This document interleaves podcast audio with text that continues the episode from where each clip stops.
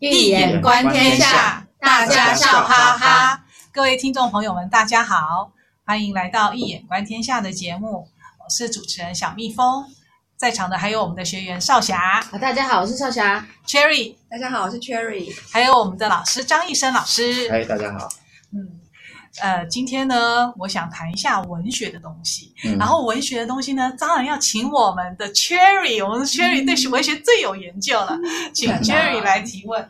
不敢当，不敢当，我是对文学有兴趣啦。嗯哼，好吧，一开始来掉一点书袋吧。好，引用几个人对文学跟哲学的一些看法，然然后大家听听看哦。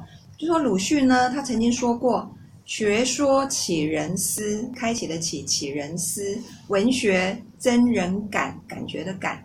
哦，他就用文学跟哲学来做个比较。然后朱光潜呢，他也说过，诗好比一株花，哲学和宗教好比土壤。土壤不肥沃，根就不能生啊，花就不能冒。哦，他也是在讲这个，就算诗呢，也必须要有一些底子吧，像哲学啦，跟宗教一样。那另外呢，还有最后一个就是王国维，那他曾经对中西哲学跟文学的差异曾经说过这句话哦，他说中国呢是实际的、通俗的，西方呢是思辨的、科学的，而且西方呢长于抽象，更精于分类。那我就想到说，老师曾经讲过，中国呢的哲学是要解决问题，西方呢的哲学只是在思辨问题而已。哎，真中国人真的比较实际耶。那我现在今天的提问呢，是要请问老师说，既然文学、哲学都这么重要，那到底最能塑造一个作家的独特性到底是什么呢？是他的哲学思想跟人生观吗？还是还有其他的东西呢？嗯，请教老师一下。好，那这个好像是个大在问的问题，好，所以。这个问题的话，其实我我想用切入，就是用这个美国文学的例子来做个切入好了。嗯，那有一次呢，就有人问这个美国的小说家，问福克纳 （William Faulkner），嗯，就写《声音与愤怒》（As I Lay Dying） 这个作家，问他说，因为福克纳在美国是很伟大的作家，嗯，然后就问他说，诶，请问你，美国最伟大的作家是谁？嗯，难道不会说他自己吗？对对对对，没有没有，他就是。结果呢，大家都会在想说，嗯，那一定是不是，也有可能是讲他自己，因为一般人我们华人的话，其实华人我知道有谁，台湾人大概只知道海明威而已。没有没有，我是说，是曾经有人问，哎，那个谁。哎，李敖啊，反正他去世了嘛。第一写的最好是谁？谁？李敖。第二呢？李敖。第三还是李敖。对呀，这个是很有意思的啊！对对对对对，在对自己很有信心。那么，所以给他回答出乎意料。我跟他怎么讲？嗯，他不是讲海明威。一般其实台湾的读者最熟的是海明威，因为海明威《战地重生》《战地春梦》《七十早右兆军》大家都很熟，耳熟能详，读他的最多。他短篇小说写的最好，嗯，会以为是这样回答，或是像刚刚你们猜的，他会讲自己，因为他其实几乎就是最伟大的自己。他不是这样回答，他说是汤姆是沃尔夫，汤姆是沃尔夫，不是那个英国的沃尔夫，不是，不是，哎，所以这个伍尔夫这个名字不错，对，就是都都很有特别杰出，对杰出作家。好，这这是作家心理学，这是。好，名字心理学。哎，对对对，看这其实这个语言本身跟命运是有关系的，嗯，姓名本身跟命运有关系。那么，所以这个问题，我觉得要去回看一个问题，就是说，到底什么叫做伟大？嗯，伟大、最杰出、最好的作家。刚刚确实问的问题，应该简化成这样来答，会比较具体一点。这是当然，不管是哲思啊，或是种种，其实他他才能成为一个伟大的，是吧？嗯。那到底海明威、福克那跟汤姆斯·伍尔夫，那他们是谁比较伟大？是吧？我个人觉得他们各自都非常伟大，在他们自己的领域。所以我们在谈一个人伟大的时候，或是一个好作家，其实要看他表现在哪个层面。嗯嗯。如果以怎么讲文体来讲的话，嗯，以文体论来讲，嗯，其实海明威有海明威的文体，嗯，他的文体是 shortcut。对对，简洁扼要。嗯，为什么呢？因为它呈现的是英雄主义。嗯，heroism，英雄不是用说的，嗯，用做的，用做的，讲那么多干什么？直直接打了，嗯。这叫英雄。嗯。所以他都用短句。嗯。但作为一个知识分子，你不可能用短句啊，你一定要用 compound complex，复句合句嗯，that which where，描述半天，是不是？不是光用 and and 或 all，那个是海绵过零句。出生只能用说的，对，所以对说很多，但是做很少。可是 To 作家 or not to be, that is the question。老师你这样很奇怪哈姆雷特，啊，作家就写在书里，你要他怎么做？又不是开电影。你没有听懂意思，是说他在书写的时候，他的文句非常的短，就表示重视的是英雄主义。你的文句很长冗长，比方说三四行、五六行、十行，甚至于像嗯呃你那个谁王文兴教授，或者像 Virginia Woolf，或者是像 Henry James，或者像那些用意识流小说写的人，像甚至没有 Jim Joyce、Ulysses，那个是没有标点符号没有标点符号，整个都串在一起的。那叫做文体家的风格不同，你要呈现不一样的东西。嗯。重点来了，你要从某个角度来看，它是不是已经达到最好的一个书写，那才能成为一个真正的融会哲思或者融会表现力种种的那个文采感性的作家。因此，从这个角度来看的时候，还因为他呈现生命啊，嗯它的存在主义的思想，嗯他他想的是英雄主义的东西，嗯所以他在这方面表现的非常的好。句子用的少，还可以表现很厉害。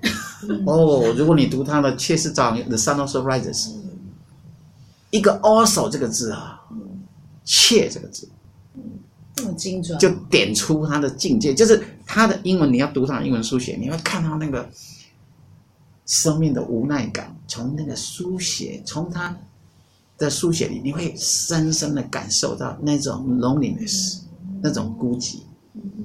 一个伟大的作家到最后是天！要去找嗯。那个酒保聊天，看到没有？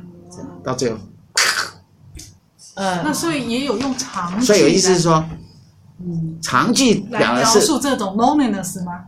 呃不是 loneliness，那大部分都是在书写人生的荒谬，哦，或大概都是荒谬感，大部分都是在写的是无奈啦，无奈无奈感，还是写的非常多。那是基本上是一种思辨的个性的人的人格的人，他会用很长的句子去写。嗯好，那个就是谁？那个就是，啊，刚刚在讲，像 Virginia Woolf 啦、Jim Joyce 啦，都是很长。Henry James，哎，Proust，尤其那种意识流的作家，意识流作家都是特别长。对，但意识流的人能够去抓意识、潜意识，拜托，那个都是 Cherry 很厉害，读得下去，我们是读不下去。对这个高级我跟少霞应该读不下去。这个写不完。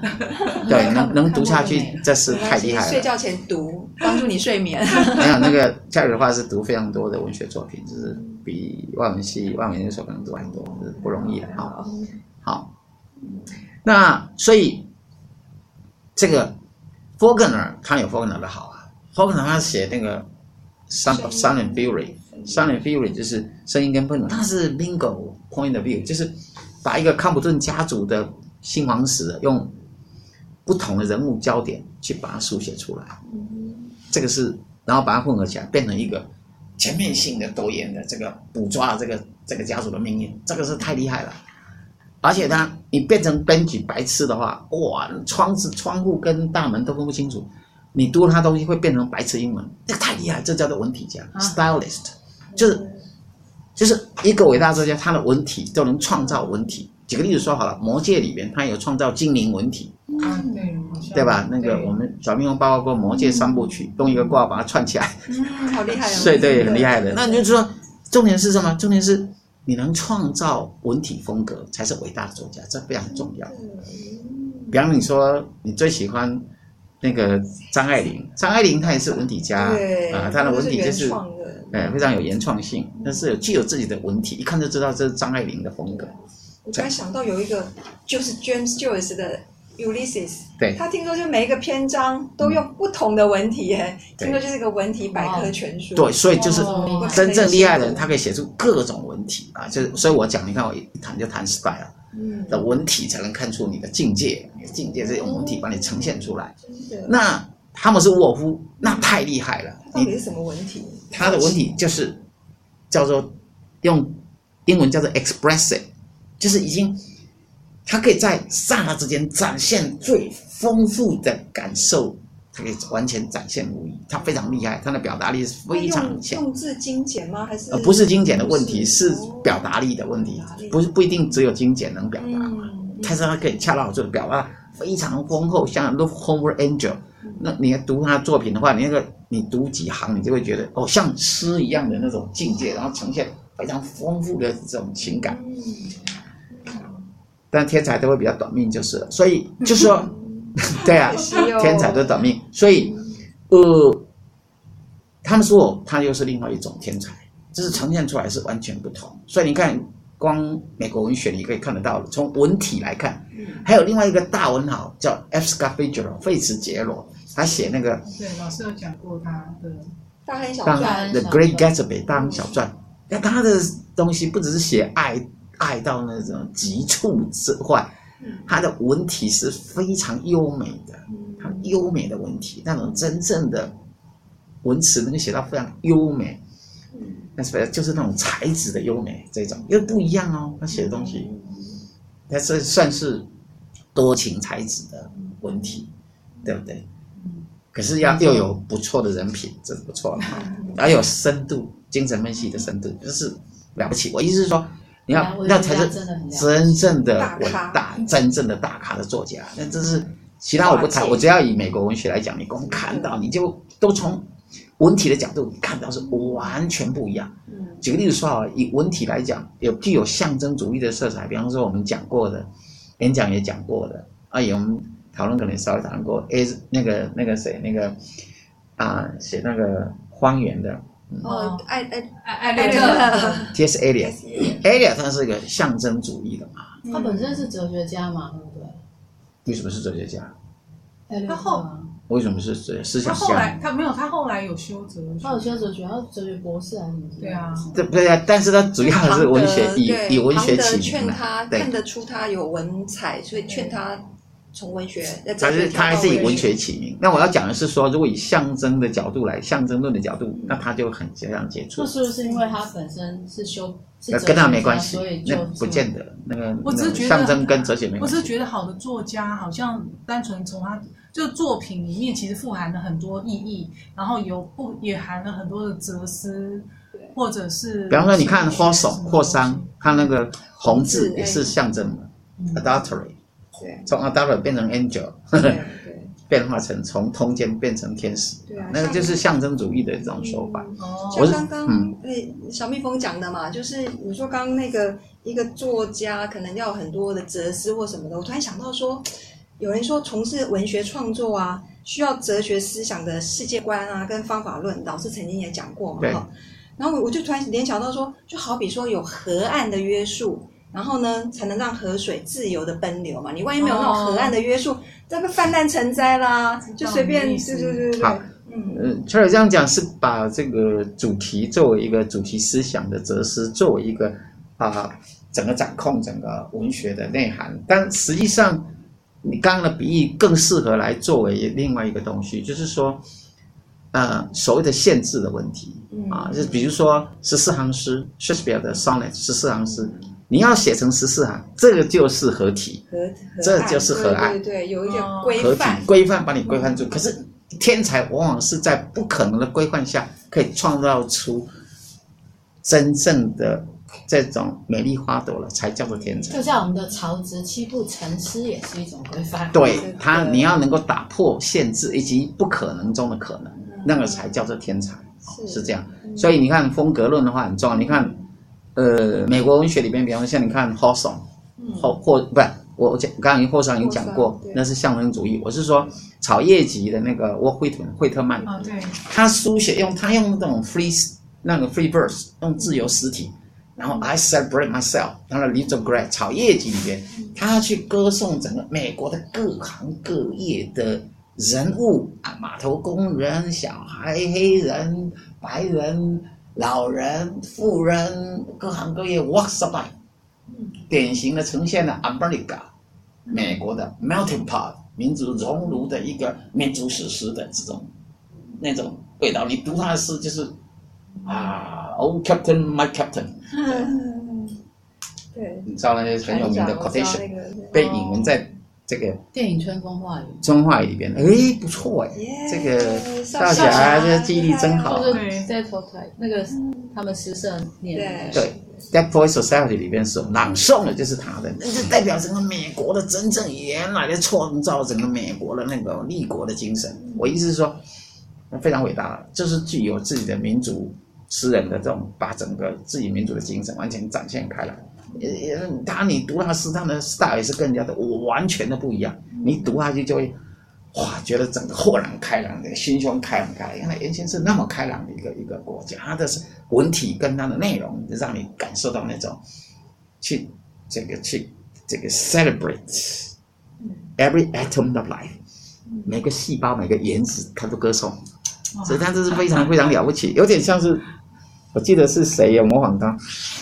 无名氏就写了《创世纪大菩提》，哦、他的诗集。哦、哇，我年轻时候好好好推崇无名氏，他几乎他说塔里的女人我都看过耶。哦，这样子，那我也讲一两句。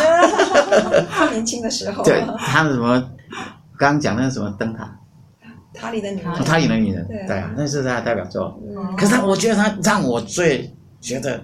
吓一跳，就是他，我看到他的那个《创世纪大菩提》，他是完全模仿那个草叶集惠特曼的那种风格，而且就是很有，还是很有特色，书写起来是非常有特色。这样，要当然他的小说都是那种他的爱情小说，对。呀、啊，以前我就幻想这无名氏应该长得很帅吧，后来看到之后，哇！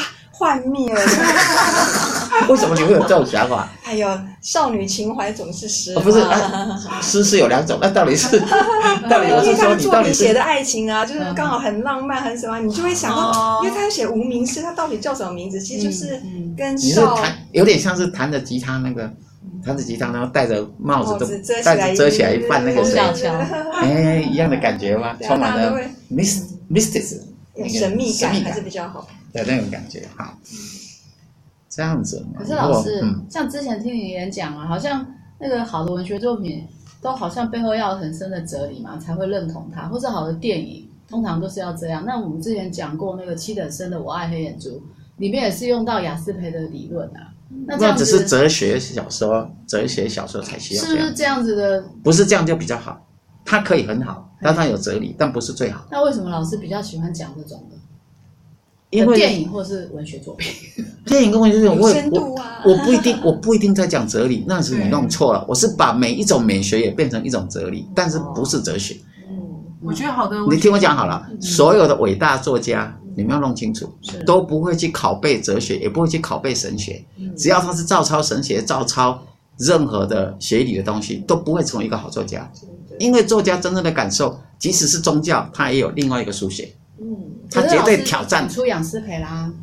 雅思培是雅思培，那是雅思培，我是活用雅思培。是老师用的，不是他，不是那个七等生自己用的。是啊，所以他不是在写那个，是你现在你有点搞混了，读者以及欣赏者的看法跟原来作者他有没有用哲学家表达？这么说好了，嗯，存在主义的小说家，嗯，卡缪、沙特，嗯，齐克果。嗯，他们都把哲学带进哲学，直接带进文学。然后呢？那种只是少数而已。真正的伟大的文学家，从来不会把真哲理直接带进去，除非他只想强调哲理或是知性的东西。嗯，也会这样。可是那种东西还是太……他们都隐而不宣。他们都是藏在哪里呢？你得像我这样抽丝剥茧的。我之所以演讲里面讲出很多的哲理，是因为我帮作家原先所隐藏的，用了象征手法，对，把它遮蔽的，对，非常好，把它遮蔽的东西完全彰显给你看，让你看到这才是。比方说，我讲 Arabic，我讲出了好几种爱情的模式，以及为什么到最后他的感觉是一个顿悟，都不是在套佛教的顿悟，也不是在讲什么样的商业理论，也不是在讲那个。哎，宗教理论都不是，而是我活用的那些概念来彰显了他所呈现出来的人生境界，或是他所背后的义理，但绝非直接的套用哲学，也非直接套用神学，否则呢就会非常的呆板。文学家的心灵是完全化成了艺术，到最后他必须像爱伦坡所说的，如果以美感论来讲，爱伦坡就是最棒的。他写 philosophy and composition，这是创作的哲学。他说，好的作品应该要 at one sitting，叫做一气呵成。什么意思呢？是你阅读的时候会啊忍忍不住要把它读完，对，不想停，对，一定一气呵成把它读完的，达到一个完美的阅读的美学效果。嗯，那种 aesthetic organic，那个才是最完美的东西。所以。如果以写实主义来讲，马克吐温又是做的最棒的。你看《汤姆历险记》，汤姆，还有那个《顽童历险记》，他把整个 folk language，就是所谓的我们一般来讲 folk language，就是什么意思，知道吗？很很亲民的吗？不是，不是啊，乡土语言的，乡土文学，做出了美国典型的乡土文学的代表。所以各自有它的伟大，所以我们各种文体，各种这个题材。在这些伟大的作家的最后的融入到它，不只是一个哲学，也不只是一个、嗯、一个诗意，它是完全融汇成一个完美的，从一个主题思想打开里边，不管是用象征手法，用文体，用修辞，那用结构，那用这个呃玄思，那用这种这种这种各种主义，其实达到的是最后的一个完美的文学的创作，这才是成为。伟大的作家，好棒哦！对，因为我觉得真的好的文学作品可以丰富我们的人生，那里面可能有很多意想不到的东西，也不是有时候不是你单纯凭看而已。所以常常，所以我们有时候办讲座，就是老师会带着我们去看到他一些作品里面更深的含义，隐藏的背后，他所遮蔽，我们把它给彰显开来，把它揭蔽。让大家看到背后它所呈现的真理，对，让大家理解到这个文学作品里面更多的含义跟丰富的、嗯、丰富的内涵，这样子。哦，今天这节目真的非常丰富，让我今天节目就到这里结束。喜欢我们节目的朋友，请订阅我们的节目，并帮我们分享节目资资讯。喜欢听讲座的朋友呢，我们每个月都会举办免费的讲座，在节目简介里呢有订阅连接，请订阅。我们的今天节目就到这里结束，非常感谢大家的收听，也感谢少霞。嗨，大家拜拜，Cherry，谢谢，还有张医生老师的参与，我们下次见喽，大家拜拜。拜拜。